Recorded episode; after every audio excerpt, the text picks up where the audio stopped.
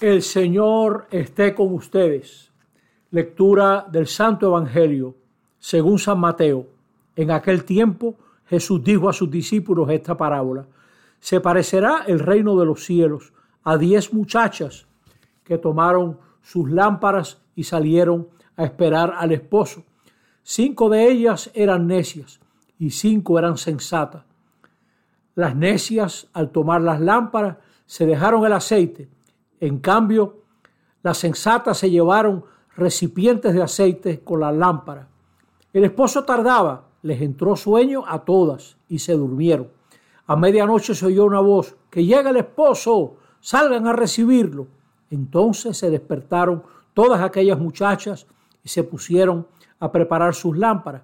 Y las necias dijeron a las sensatas, denos un poco de su aceite, que se nos apagan las lámparas. Pero las muchachas sensatas contestaron, por si acaso no hay bastante para ustedes y nosotros, mejor es que vayan a la tienda y lo compren. Mientras iban a comprarlo, llegó el esposo, y las que estaban preparadas entraron con él al banquete de bodas, y se cerró la puerta.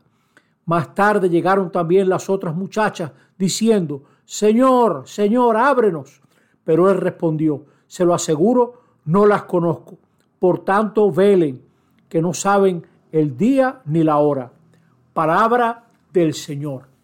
Estamos en este domingo trigésimo segundo del tiempo ordinario y la iglesia, ahora que va acabando el año litúrgico, que acaba el 26 de noviembre con la fiesta de Cristo Rey, nos pone a reflexionar.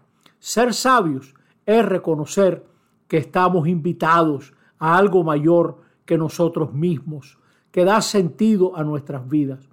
Algún día nos encontraremos cara a cara con Dios y en la vida también el Señor nos saldrá al paso y nos saldrán al paso las oportunidades decisivas de nuestra vida. Y hay que estar preparado. Jesús usa el ejemplo de una boda que era un asunto elaborado de varios días venía el novio a buscar a la novia, luego la llevaba a casa de los padres del novio. Todo eso, toda esa logística requería estar preparado. El sentido de nuestras vidas viene de una invitación. Hay alguien decisivo que se acerca. Viene el novio, el Señor se nos acerca. Y llegará algún día la gran oportunidad, la enfermedad, la muerte, el paso a la otra vida, pero también llegará en, otra, en esta vida las grandes oportunidades. El muchacho estelar, la muchacha extraordinaria, la oportunidad del trabajo. A veces las oportunidades tardan en venir, pero hay que esperarla. Y la espera es dura. Lo duro de la espera es lo que dura. Lo crucial de nuestra vida toma tiempo y tendemos a dormirnos, tendemos a perder la perspectiva. La gente que no se cuida bien mientras está midiendo cómo se arman las columnas de un edificio, a lo mejor no las pone justo donde deben ir y se cae el edificio.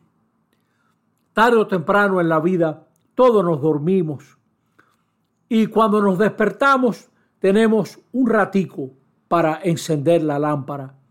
Nos hace falta llevar el aceite, el aceite para el matrimonio, el aceite para el muchacho que está estudiando en la universidad, el aceite para el que empezó un nuevo trabajo.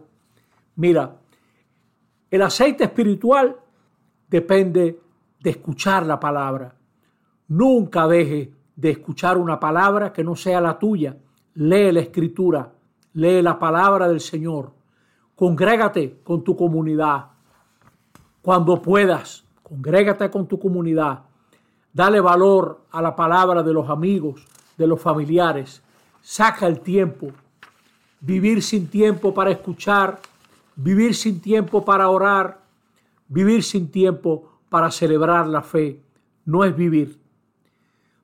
Hay un aceite que es insustituible en el matrimonio, el aceite de seguir siempre sorprendido de lo admirable que es la otra persona y lo mucho que nos quiere. El aceite del mantenimiento, del descanso, de expresar el cariño, de tener orden y prioridades en lo que hacemos. El aceite de los aprendizajes, amigos y amigas, hay que seguir aprendiendo, hay que seguir aprendiendo, hay que meterse en lo que llega, en lo nuevo. Si te conviene el carro eléctrico, apréndelo, que uno ahorra cambiar los bombillos para que no gasten tanto, etc.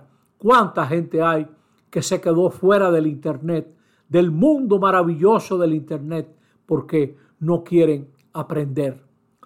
Pero hay países también que se han quedado fuera de las oportunidades.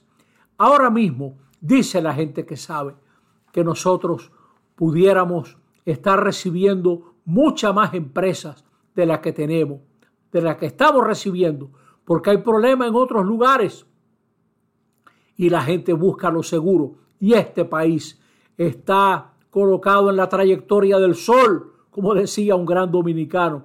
Aquí tenemos oportunidades, pero no estamos preparados. No tenemos los técnicos, no tenemos esa estructura legal que permitiría que grandes capitales se fijen en nuestro país. Eso no se improvisa y eso no es a lo que se le ocurra a fulanito. No tenemos la casa en orden y no podemos improvisarlo. Amigos y amigas, eso pasa con la economía. Dígame usted, con el gran negocio de encontrarse con el Señor cara a cara y poderle dar ese abrazo eterno al Señor. Hay que estar preparado y hay que irse preparando en el día a día, en el día a día. Examina si en tu día hay aceite, el aceite de la palabra, de los amigos, de la conversación pausada con la esposa, de darle tiempo a los hijos que necesitan mucho tiempo y muchas energías. El Señor nos ayude a ser como las muchachas sensatas que con sus lámparas llevaron aceite.